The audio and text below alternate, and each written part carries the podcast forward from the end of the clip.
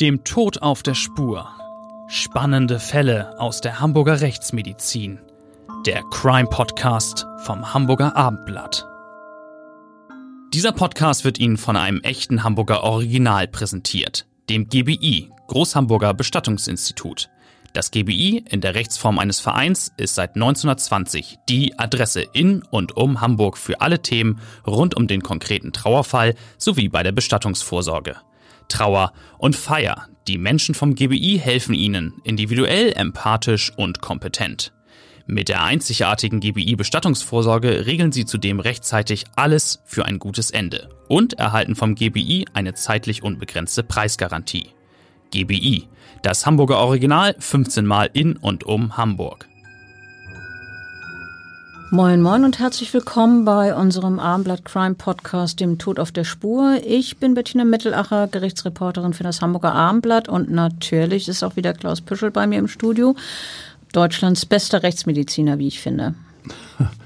Klaus Püschel versucht heute das Thema Kinderschutz und vor allen Dingen Schüttel nie dein Kind mal einem breiten Kreis nahezubringen. Guten Tag. Ja, unser heutiges Thema ist eines, das mich immer wieder extrem berührt, das mich mit betroffen macht und, und sehr traurig, denn es geht um besonders hilflose Opfer, nämlich Säuglinge und Babys. Aber wir finden dieses Thema besonders wichtig, um aufzuklären und kleine Kinder zu schützen. Genau, extrem wichtig. Schüttel niemals dein Kind.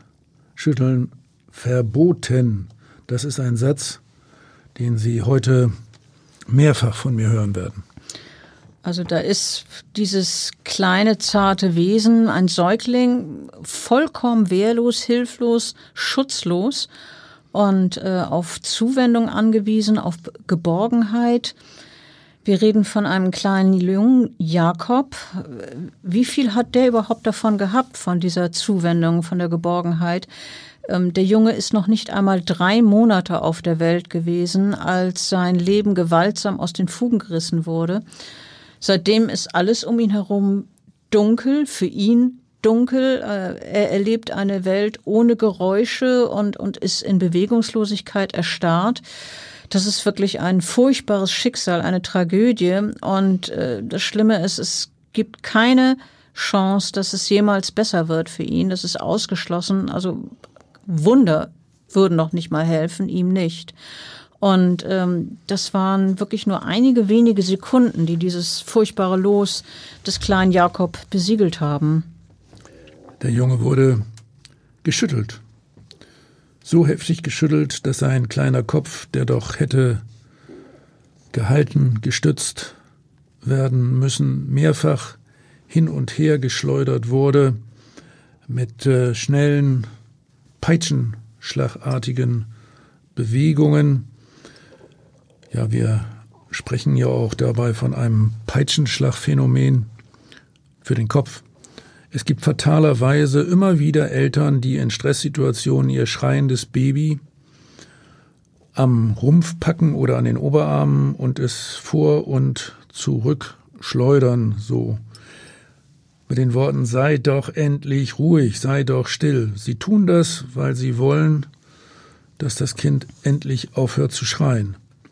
Und manche Säuglinge werden dann auch plötzlich ruhig. Nicht, weil sie irgendwas eingesehen haben oder weil sie entspannter sind, irgendwie eingeregelt worden sind, sondern weil diese peitschenartigen Bewegungen in ihrem Gehirn für schwerste Schäden gesorgt haben, wie bei einem Erdbeben. Ja, bei diesem kleinen Jakob war das so ein ganz kurzer Augenblick, in dem aus einem gesunden Säugling ein Wesen wurde, das nun blind, taub und gelähmt ist und ja, man muss es so, so klar ausdrücken, kaum mehr als eine menschliche Hülle. Das klingt wirklich brutal, aber es ist auch brutal, was ihm angetan wurde. Ein kleines Kind darf man niemals schütteln. Wer seinem Baby so etwas antut, bringt es in Lebensgefahr. Denn das Schütteln ist wie ein Beben im Kopf, das habe ich ja schon gesagt. Die Gefährdung besteht vor allem im ersten Lebensjahr eines Kindes, wenn der Säugling seinen Kopf noch nicht selber halten kann. Schüttel niemals, niemals, niemals. Dein Kind ist eine Warnung, die wir Ärzte gar nicht oft genug den Eltern mitgeben können. Wir haben auch immer wieder Kampagnen gestartet, unter anderem mit Plakaten und in beispielsweise äh, und beispielsweise auch in Zusammenarbeit mit der Sozialbehörde, in denen wir immer wieder auf die Gefahren des Schüttelns hinweisen. Jetzt aktuell wollen wir eine wirklich langzeitige neue Kampagne starten gegen das Schütteltrauma. Ja, darüber kann man ja gar nicht äh, genau genug aufklären. Ich habe ja nun in Prozessen die, die Folgen auch miterlebt. Äh, aber äh, erklär doch bitte nochmal genau, was beim Schütteln passiert. Wieso ist das für das kindliche Gehirn so gefährlich? Also, durch das Schütteln eines Babys, bei dem dessen Kopf ja, peitschenartig vor und zurückgeschleudert wird und das oft vielfach hintereinander, zehnmal, 15 mal, 20 mal. Dabei entstehen schwerste Traumatisierungen.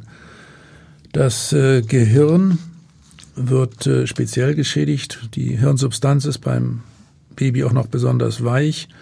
Das Kind wird tatsächlich sozusagen wie ein, ein Wackelpudding hin und her bewegt.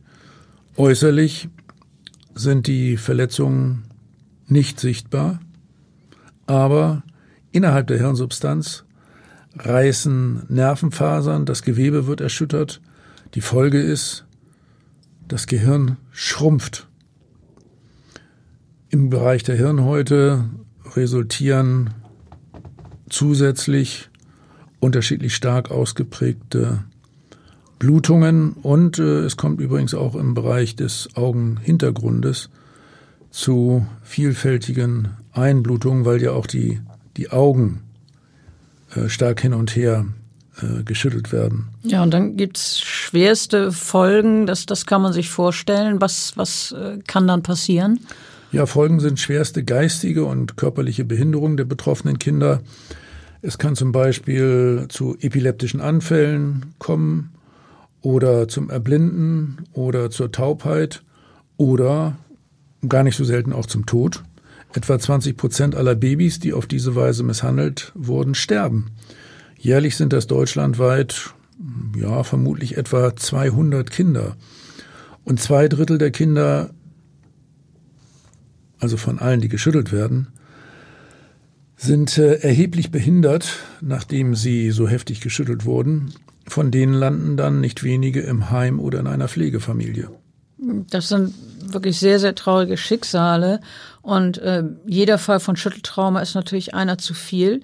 Äh, wir haben über diese Gefahren auch in unserem Krimisachbuch Der Tod gibt keine Ruhe äh, geschrieben. Wir haben das äh, thematisiert. Vermutlich gibt es ja auch eine hohe Dunkelziffer, wenn in manchen Fällen das äh, Syndrom nicht erkennt, bezieh erkannt bzw. diagnostiziert wird. Ja, wir haben hier bei uns in Hamburg in den vergangenen Jahren 80 Fälle wissenschaftlich ausgewertet. Bei unseren Fällen waren 22,5 Prozent tödlich verlaufen. Wahrscheinlich, das ist meine, meine Theorie, meine Hypothese, sind unter den Kindern, die in der Schule Probleme haben, auch nicht wenige, die als kleine Kinder heftig geschüttelt worden sind ohne dass die Misshandlung überhaupt jemals bekannt geworden ist.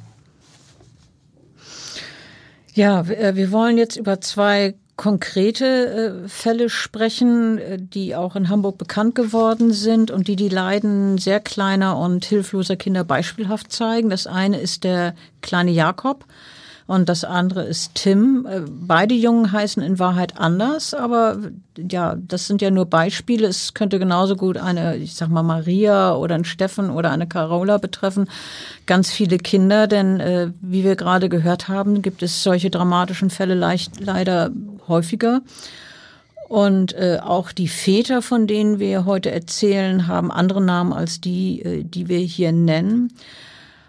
Bei dem kleinen Jakob, über den wir vorhin geredet haben, gibt es keinen Zweifel an einem heftigen Angriff auf die Gesundheit seines Säuglings. Ähm, wir haben ja vorhin gehört, dass man es bei manchen gar nicht entdeckt, bei manchen Kindern, aber bei ihm sind die Folgen von Anfang an nicht zu übersehen, auch nicht für medizinische Laien. Das ist nämlich ein Junge, der, der vollkommen schlaff ist, äh, Arme und Beine wie Gummi und äh, der apathisch ist, äh, sogar reaktionslos. Ja. Und blind und taub.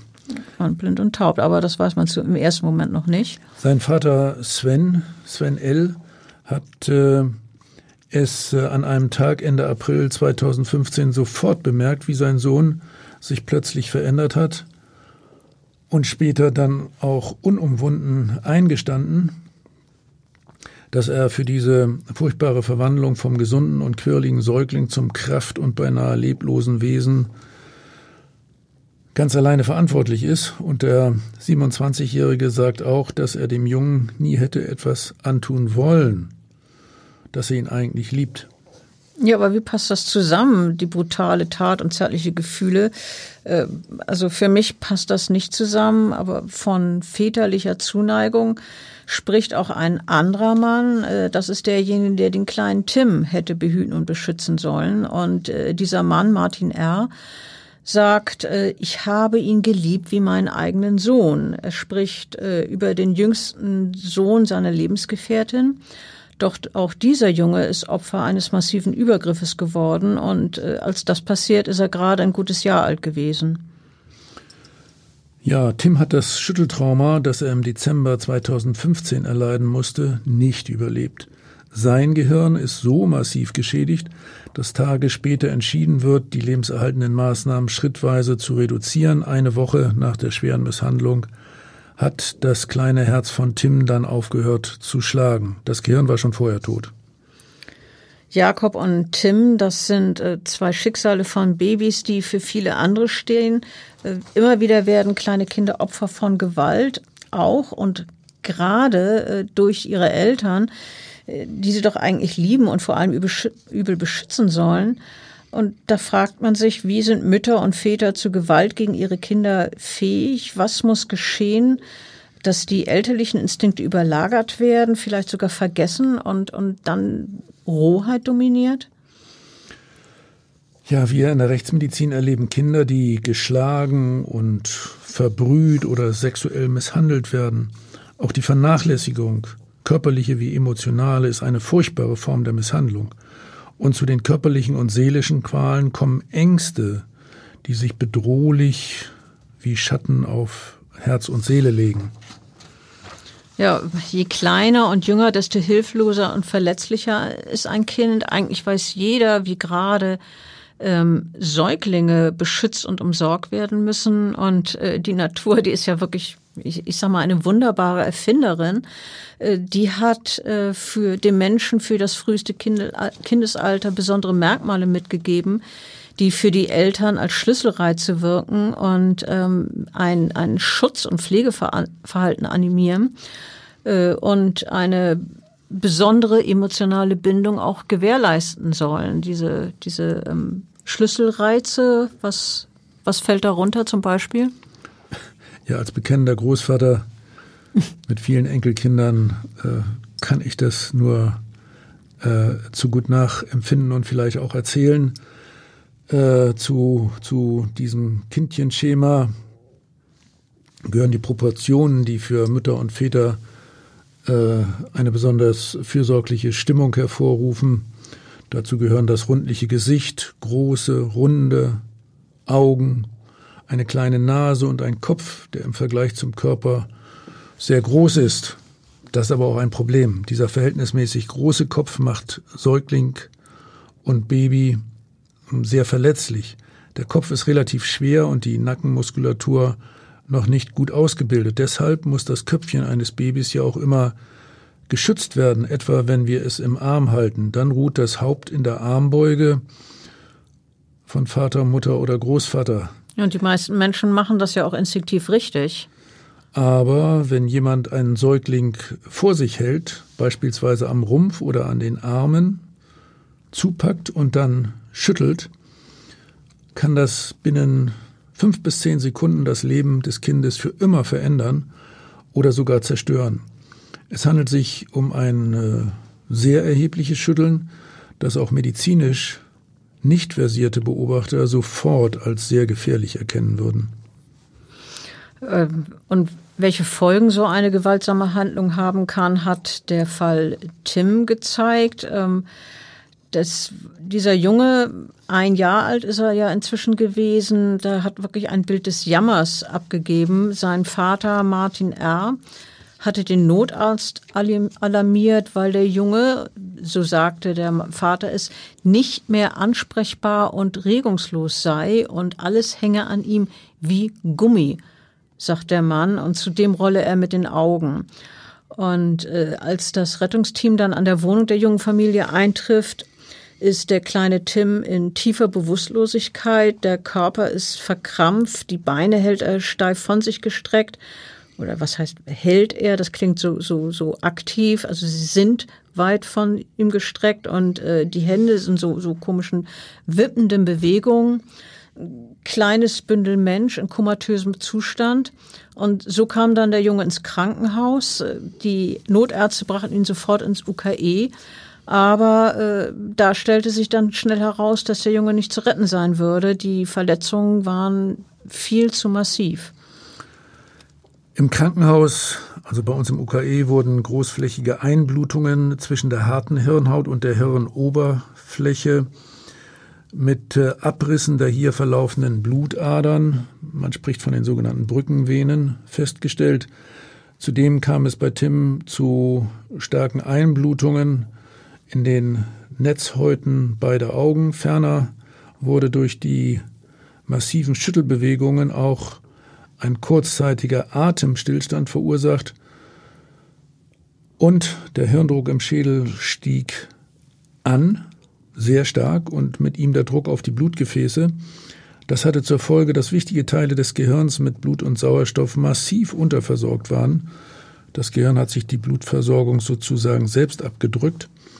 Dadurch lassen sich auch die geschilderten Symptome wie Schnappatmung, die durchgestreckten Beine und die schraubenden Armbewegungen erklären, die beobachtet wurden, als Tim ins Krankenhaus transportiert wurde. Äh, du hast den Jungen während der einen Woche, die er auf der Intensivstation des UKE lag, wiederholt für die Polizei untersucht. Wie, wie war die Entwicklung? Es wurde doch immer schlimmer, oder? Ja, die Hirnschädigung hat sich als zunehmend schwer herausgestellt. Das Hirngewebe ja, löst sich sozusagen auf und äh, wird dann durch Flüssigkeit ersetzt. Auch die Regionen für Atmung und Kreislauf waren aufs schwerste geschädigt. Ja, mehrfach hat sich ein Gremium von Ärzten zusammengesetzt, um darüber zu beraten, was zu tun ist. Das waren wirklich die besten Experten, die wir im UKE haben. Es war klar, dass das Kind ohne künstliche Beatmung sterben würde. Das Gehirn befand sich ja schon in einem Zustand der Auflösung. Zum Schluss wurde entschieden, dass es keinen Sinn hat, hier äh, weiterzumachen. Die lebenserhaltenden Maßnahmen wurden eingestellt. Der Junge verstarb dann auch kurze Zeit darauf. Wir haben ihn dann schon am nächsten Tag obduziert. Später folgten wie üblich feingewebliche Untersuchungen. Wir hatten auch eine Computertomographie durchgeführt, noch nach dem Tode. Und äh, die mikroskopischen feingeweblichen Untersuchungen haben dann gezeigt, wann genau die massive Hirnschädigung äh, ausgelöst wurde. Diese Zeitangabe war vor allem auch entscheidend für die Frage, wer als Täter in Frage kommt. Also rein theoretisch könnte man ja mehrere Leute in Betracht ziehen, Vater, Mutter, Babysitter, wer auch immer. Ähm, aber durch diese feingeweblichen Untersuchungen, von denen du gerade ja gesprochen hast, äh, wird eine Uhrzeit festgestellt, in der Tims Mutter nachweislich mit ihren beiden anderen Kindern im Supermarkt war, also gar nicht zu Hause. Und aus diesem Supermarkt hat sie ihrem Lebensgefährten, dem äh, Martin, äh, noch eine Liebes-SMS geschickt und vom letzten Sex mit ihm geschwärmt. Das war der Hammer. Ich liebe dich hat sie geschrieben und die Nachricht noch an Martin R. geschickt und dessen Obhut sie den kleinen Tim gelassen hat. Und der äh, mit dem kleinen Jungen allein zu Hause genau zu dieser Zeit das Kind misshandelt haben muss. Das ist schon äh, auch wieder eine gruselige Vorstellung. Ja, und wenig später ruft dann der 27-Jährige seine Lebensgefährtin an und teilt ihr mit, es gehe dem Jungen ganz plötzlich sehr schlecht. er habe überraschend Schnappatmung bekommen und sei äh, ganz plötzlich nicht mehr ansprechbar. Die Mutter rast nach Hause und drängt ihren Freund, den Notarzt zu alarmieren. Und äh, der sagt dann am Telefon, unser Sohn ist wie K.O das ist ja nun eine zutiefst beunruhigende Nachricht, die äh, doch äh, mit äh, neutraler, nahezu emotionsloser, los wirkender Stimme vorträgt. Solche Notrufe werden dann üblicherweise auch in Gerichtsverhandlungen äh, vorgespielt und das war schon beeindruckend. Das klingt wirklich total, klang wirklich total sachlich. Und äh, im Hintergrund hat der Polizist, der das Gespräch entgegengenommen hat, die Mutter noch äh, schluchzen hören und sie rief immer wieder, die sollen sich beeilen. Ähm, aber zu retten war nichts mehr bei dem, bei dem kleinen Tim. Die, eine Notoperation hilft nicht und ja, du hast es gesagt, weitere intensivmedizinische Maßnahmen sind vergebens. Und äh, nicht lange, äh, nachdem der Junge ins UKE eingeliefert worden ist, ist klar, wie furchtbar schlecht es um ihn steht. Ja, eigentlich hat sich von Anfang an äh, angedeutet, dass das Kind sterben wird. Später bei der Sektion des Jungen sind bei ihm Blutungen unter der harten Hirnhaut festgestellt worden, also dieses subdurale Hämatom. Dann auch äh, Einrisse in den äh, genannten Brückenvenen sowie eine ausgeprägte Hirnschwellung. Diese Verletzungen zusammen mit ebenfalls diagnostizierten Einblutungen im Bereich der Netzhäute der Augen sowie einer diffusen Hirnschädigung sind typisch für ein Schütteltrauma. Also daran kann man das wirklich eindeutig diagnostizieren. Ja, das ist sozusagen die klassische Trias. Hirnverletzungen, Blutungen im Bereich der Hirnhäute, Netzhautblutungen. Das ist äh, eindeutig der Hinweis auf ein Schütteltrauma. Und da kann man nicht, nicht behaupten, dass es aus Versehen vom Kit äh, Wickeltisch gefallen. Nein, sicherlich nicht. Da ist das Verletzungsmuster völlig anders. Durch das Hin- und Herschleudern des kindlichen Kopfes entstehen äh, diese Zerrungskräfte an der Hirnoberfläche. Blutgefäße zerreißen, Hirnsubstanz wird verletzt. Danach ist ein Kind auch immer sofort auffällig. Es ist nicht möglich, dass es weiterspielt oder fröhlich in die Gegend guckt. Solche massiven Verletzungen sind auch nicht dadurch erklärlich, dass der kindliche Kopf beispielsweise ja, äh, vom Wickeltisch runterschlägt oder irgendwo an einem Sofa anprallt. Äh, solche Dinge sind dann reine Schutzbehauptungen. Aber äh, Martin R. hat als Angeklagter später im Prozess genau das behauptet, äh, dass er nämlich das der Kind, der Kopf seines Sohnes auf, auf, äh, am Sofa angeschlagen ist. Äh, vom Schwurgericht musste er sich wegen Totschlags äh, verantworten. Und da hat er angegeben, er habe mit dem Jungen, Zitat, definitiv nichts gemacht. Ich habe ihn geliebt wie meinen eigenen Sohn. Ähm, bei all diesen Unschuldsbeteuerungen und Liebesbekundungen wirkt dieser kräftige Angeklagte aber seltsam, emotionslos, ganz maskenhaftes Gesicht. Also es war wirklich auffällig, wenn man ihn damals beobachtet hat. Also ganz, ganz, äh, ganz merkwürdig. Äh, der hat erzählt, er habe mit dem Kind gespielt und auf dem Sofa Musik gehört, sei dann in die Küche gegangen, um den Geschirrspüler auszuräumen, angeblich mehrfach nach dem Kind gesehen und plötzlich bemerkt, dass es nicht mehr auf Ansprache reagierte.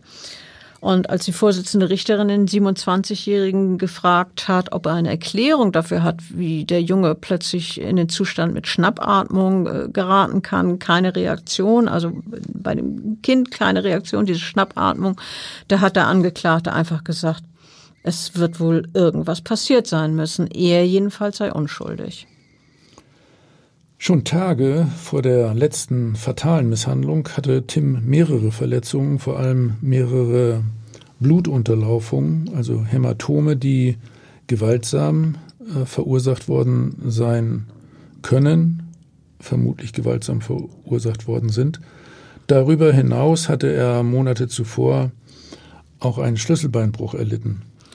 Ja, und äh, seitdem, seit diesem äh, Knochenbruch stand das Baby unter Obhut des Jugendamtes, war auch kurzfristig in der Bereitschaftspflege, kam dann aber wieder zu Mutter und Stiefvater zurück und seitdem hatte eine Betreuerin die Familie zweimal in der Woche besucht. Nachdem bei dem Jungen ein Schlüsselbeinbruch diagnostiziert worden ist, habe ich ihn schon einmal in der Rechtsmedizin untersucht.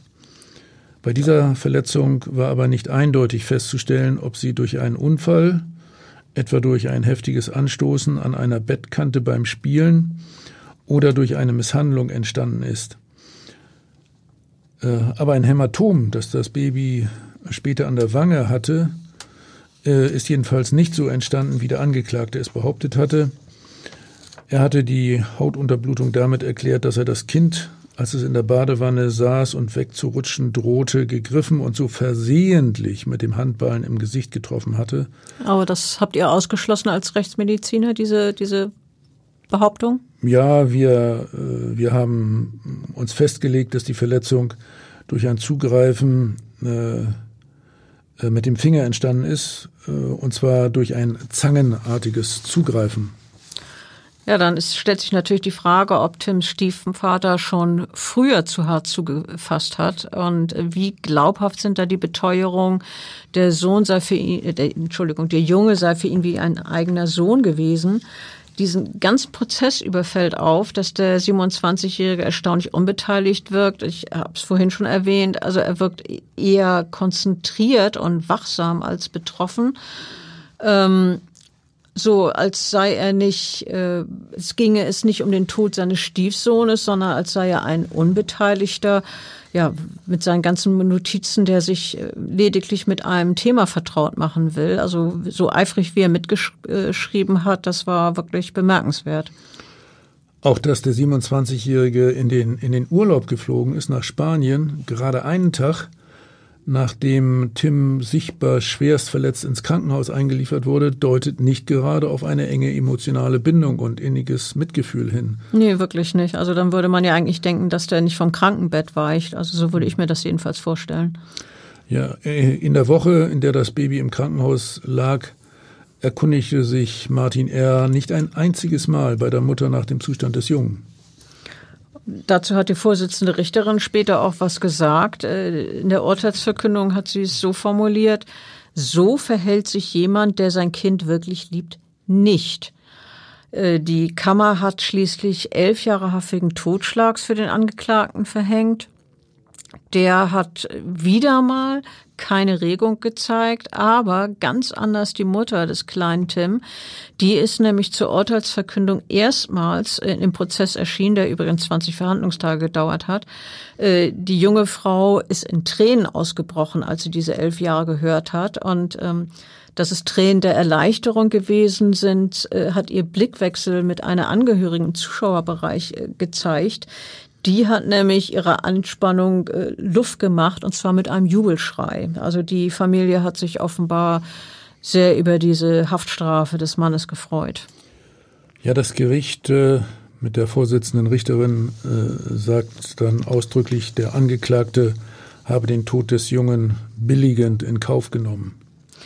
Das Motiv für den Mann, äh, warum er sein Baby plötzlich packte und heftig schüttelte, blieb für das Gericht bis zum Schluss im Dunkeln. Die Gewalttat habe ein besonders junges und wehrloses Opfer getroffen, sagte die Vorsitzende. Das Gericht habe keinen Zweifel, dass dem Stiefvater bewusst geworden ist, wie gefährlich sein Schüttel für den kleinen Jungen war. Und sie sagte auch, Zitat, wer derart schüttelt, kann weder steuern noch dosieren. Das wirst du sicher bestätigen können. Immerhin, ich habe bislang mehr als 50 Fälle von Schütteltrauma selbst untersucht und mehrere hundert Fälle aus Deutschland und dem Ausland wissenschaftlich ausgewertet. Es steht fest, dass ein so massives Verletzungsbild nur dann entstehen kann, wenn das Kind innerhalb eines kurzen Zeitraums mindestens 10 bis 15 Mal hin und her geschüttelt wurde. Mitunter wird argumentiert, dass es aber nicht so gewesen sein könne, weil Griffspuren beispielsweise an den Armen oder am Rumpf des Opfers fehlen. Dazu muss ich sagen, dass ein festes Zupacken oder Drücken des Kindes gerade nicht notwendig ist. Ein einfaches Umfassen etwa der Achseln reicht vollkommen aus, um beim Schütteln die heftigen Pendelbewegungen mit den genannten Peitschenschlagphänomenen und Verletzungsfolgen hervorzurufen. Ja, und jetzt kommen wir wieder zu unserem anderen Fall, den wir eingangs geschildert haben, dem des kleinen Jakob. Der ist, äh, seit er drei Monate ist ein äh, Pflegefall, auch er ist geschüttelt worden und äh, hat durch diesen Übergriff, wir haben es erwähnt, sein Gehör verloren, sein Augenlicht und beinahe auch sein Leben. Außerdem, es kommt noch hinzu, kann er nicht selbstständig schlucken, Arme und Beine sind gelähmt. Das ist wirklich ein entsetzliches Schicksal, das ganz besonders betroffen macht. Und äh, am Ende des Strafprozesses, in dem es um die Qualen dieses Kindes ging und um die Schuld des Mannes, der dieses Leid ausgelöst hat, sagt der Vorsitzende Richter, man habe schon viel Grausames verhandeln müssen. Eine Steigerung, da sei da kaum noch möglich gewesen, habe man bisher geglaubt, sagte der Richter, und nun wisse man es besser. Das Leiden des kleinen Jakob sei kaum erträglich. Und das sagt eben ein erfahrener Richter, der schon, schon ganz, ganz, ganz viele wirklich furchtbare Fälle verhandelt hat. Das ist, daran ist zu erkennen, was, wie außergewöhnlich ähm, äh, schlimm dieser Fall war, wie sehr das einen bewegt hat. Sven L., der Vater des Säuglings, hat diese Qual durch massive Misshandlungen verursacht. Der 27-Jährige hat auch gestanden, seinem Sohn Gewalt angetan zu haben. Ich habe das Leben meines Sohnes und das meiner Frau zerstört und auch meines, hat der Hamburger in einem Brief formuliert, den er kurz nach der Tat schrieb. Ähm, er hat sich wirklich, also sagt er, mit der Tat auseinandergesetzt, also ganz anders als der Angeklagte, andere Angeklagte, von dem wir vorhin erzählt haben, hat er im Prozess gemeint, er habe sich immer wieder ähm, überlegt, wie es dazu kommen konnte, äh, dass dem Kind, Zitat, durch mich diese schwersten Verletzungen zugefügt worden sind.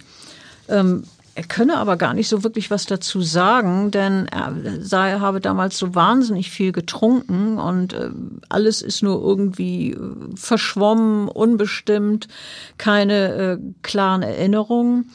Der wirkt, äh, wirkte wie zusammengesunken im Prozess, ein blasser Mann mit Brille und schütterem Bart. Er hatte mehrere Piercings im Gesicht und am Unterarm eine auffällige Tätowierung.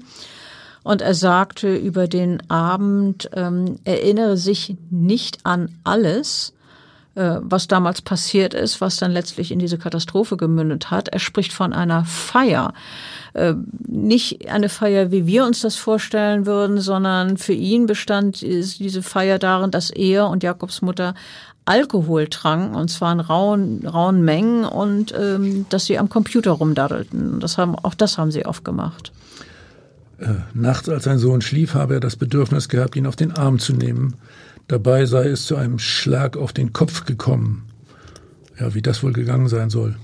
Als er ihn dann am nächsten Morgen aus dem Bett hob, sei er in seinem Arm plötzlich zusammengesackt, als habe er, so hat er das gesagt, keine Knochen mehr wie ein Kartoffelsack. Und dann hat der Vater den äh, Notarzt verständigt und äh, den Medizinern ist es in diesem Fall gelungen, durch Herzdruckmassage und Maskenbeatmung den Säugling äh, wiederzubeleben. Dann kam das Kind ins Krankenhaus und der Vater hat dann später reingeräumt, er müsse den Jungen auch leicht geschüttelt haben.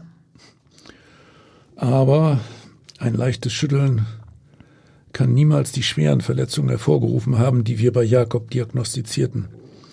Das Kind ist seinerzeit mit dem Rettungswagen ins Universitätsklinikum Eppendorf gebracht worden. Die Polizei war schon eingeschaltet. Ebenso wurden diverse medizinische Spezialisten hinzugezogen, zum Beispiel aus der Augenklinik, zum Beispiel auch aus der Neuroradiologie. Das Kind wurde von oben bis unten geröntgt, das gesamte Skelett und natürlich wurde es auch von uns rechtsmedizinisch untersucht. Und dabei habt ihr festgestellt, dass der Junge äußerlich keine Verletzung auswies und übrigens auch in gutem Pflege- und Ernährungszustand war. Also er ist jetzt nicht über lange Zeit gequält worden. Nein, das war nicht der Fall, aber die inneren Verletzungen waren sehr massiv.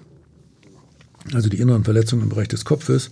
Der Augenarzt äh, hat beidseits äh, Netzhauteinblutungen festgestellt und äh, erst auf der einen Seite, dann auf der anderen. Ich habe den Jungen später auch selber nochmal untersucht. Äh, das war einen Tag nach seiner Einlieferung auf der Intensivstation. Besonders bedrückend waren die magnetresonanztomografischen Befunde. Das ist ja ein hochspezielles Verfahren, äh, wonach das Kind schwerste Hirnschädigungen erlitten hatte. Erhalten geblieben war nur die unteren Hirnanteile in der Umgebung des Hirnstamms, äh, wo sich auch das Atem- und das Kreislaufzentrum befinden. Deshalb konnte er weiter selbstständig atmen, anders ja. als der andere Junge, von dem ja, wir erzählt ja, genau. haben. Dadurch hat der Säugling alleine geatmet. Allerdings sind alle höheren Hirnfunktionen verloren. Denken, Sinneswahrnehmung, Umweltkontakte, alles unmöglich. Es war von Anfang an klar, dass der Junge, sollte er nicht sterben, extrem schwer behindert sein würde und ein ständiger Pflegefall. Und ähm, als äh, diese Diagnose dann im Prozess äh, bekannt wird, als äh, das ausgesagt wird von, von dir beziehungsweise deiner Kollegin, da hat dann Sven L. gesagt, äh, dass er seinen Sohn wohl tatsächlich sehr heftig geschüttelt haben müsse. Er könne sich allerdings nicht daran erinnern. Kein Wunder, täglich Alkohol und Cannabis das äh, waren offenbar zwei der wenigen Konstanten im Leben des Angeklagten. Äh, auch seine Lebensgefährtin, die hat er übrigens in einer Entzugs Entzugsklinik kennengelernt, die hat immer reichlich getrunken und ähm, aber trotzdem galt sie noch als der stabilere Part in der Beziehung. Der 27-Jährige wusste, äh, dass er ein bisschen Probleme mit dem kleinen Jungen hat und dass er nicht so viel Geduld hatte, wie es eigentlich nötig wäre. Und deshalb hatten die Eltern mal vereinbart, dass er Jakob hinlegen und seine Freundin rufen solle, wenn er mit dem Kind nicht klarkommt. Ja, eine wohl eher seltene Eintracht, denn in dieser Beziehung wurde oft heftig gestritten. Äh, nach einer körperlichen Auseinandersetzung wurde sogar die Polizei eingeschaltet. Da ging es dann also um diese familiäre Gewalt zwischen den Partnern. Beziehungsgewalt und das Jugendamt kümmerte sich neben den Eltern auch schon länger um Jakob. Doch schließlich stellten die Behörden ihre Bemühungen ein. Es schien recht gut zu laufen in der kleinen Familie. Ja, und eine Woche später, nachdem die Behörden also sich da zurückgezogen haben, eine Woche später kam es zur Katastrophe. Warum Sven L. in jener Nacht zu Jakob ging und ihn dann misshandelte, das konnte der Angeklagte nicht erklären. Aber ähm, man hat herausgefunden, dass er wenige Stunden vorher noch auf Facebook gepostet hat, dass er stinksauer sei. Und er hatte auch mehrfach geschrieben, dass er unter dem Alkohol, Einfluss von Alkohol zum Monster werde. Also ich finde, wenn man sowas weiß, dann sollte man sich auch entsprechend verhalten und die Finger von den Alkohol lassen. Das hat er allerdings nicht getan. Die ähm, Einsicht kam zu spät. In einem Brief aus der Untersuchungshaft hat äh, er nämlich notiert, was geschehen sei, tut so unendlich weh, obwohl er sich fest vorgenommen habe, ein vernünftiges Leben zu führen. Und jetzt Zitat, habe ich doch meinen Sohn fast getötet und meine Familie zerrissen. Sein Kind sei jetzt schwerbehindert, taub, blind, kann nicht selbstständig schlucken, hat keine hohe Lebenserwartung und lebt in einem Pflegeheim. Er werde für die Tat gerade stehen, verspricht er. Und äh, im Prozess hat der Angeklagte in seinem letzten Wort noch gesagt, er habe nicht gedacht, dass ich zu einer solchen Tat jemals fähig bin. Ich bin auch geschockt und überrascht. Ich würde es gerne rückgängig machen. So sehr man sich das vielleicht wünscht, Rückgängig ist da nichts zu machen. Diese Schäden sind irreversibel. Das Kind lebt zwar noch, aber eigentlich ist es doch schon innerlich tot. Ja, und Sven L. hat natürlich auch am Ende eine Freiheitsstrafe bekommen. Siebeneinhalb Jahre sind das gewesen, unter anderem wegen schwerer Misshandlung von Schutzbefohlenen. Und äh, das Gericht hat die Unterbringung des Angeklagten in einer Entziehungsanstalt angeordnet, also um, um seine Alkoholsucht loszuwerden. Und das Gericht hat entschieden, dass er seinem Kind 100.000 Euro Schmerzensgeld zahlen und weitere Kosten übernehmen soll. Gut, ähm, der wird natürlich erstmal nicht arbeiten können und die Frage ist, ob er das Geld jemals zahlen kann. Aber trotzdem ist so ein äh, Urteil natürlich wertvoll äh, und, und äh, richtig.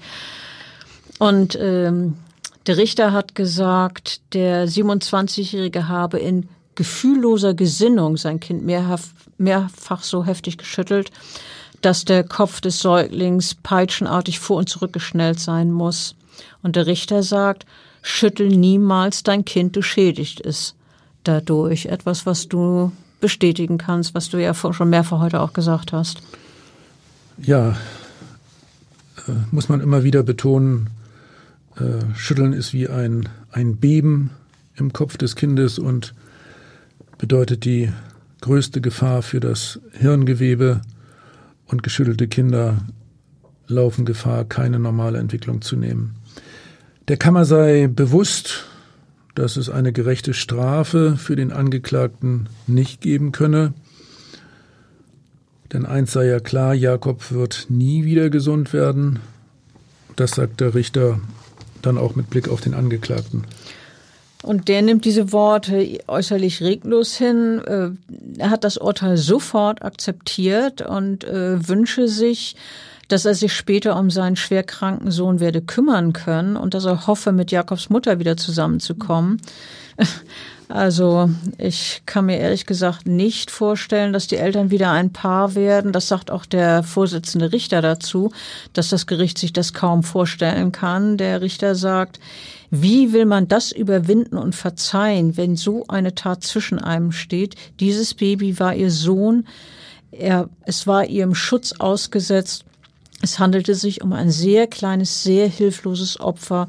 Sie haben die Tat gegen ihr eigenes Kind gerichtet. Sie haben diese Schuld bis an ihr Lebensende zu tragen. Eindrucksvolle Worte, wie ich finde, sehr wahre Worte. Ja, und als Rechtsmediziner habe ich dem überhaupt nichts hinzuzufügen. Ja, ein, ein schwieriges Thema, ein, aber auch ein wichtiges Thema, äh, das wir heute befasst haben. Ähm, schüttel niemals das Kind, dein Kind. Äh, eine, eine Botschaft, die uns ganz wichtig ist und mit der wir uns für heute verabschieden wollen. Und ähm, wir hoffen, Sie schalten beim nächsten Mal wieder ein. Alles Gute und Tschüss. Weitere Podcasts vom Hamburger Abendblatt finden Sie auf abendblatt.de slash podcast.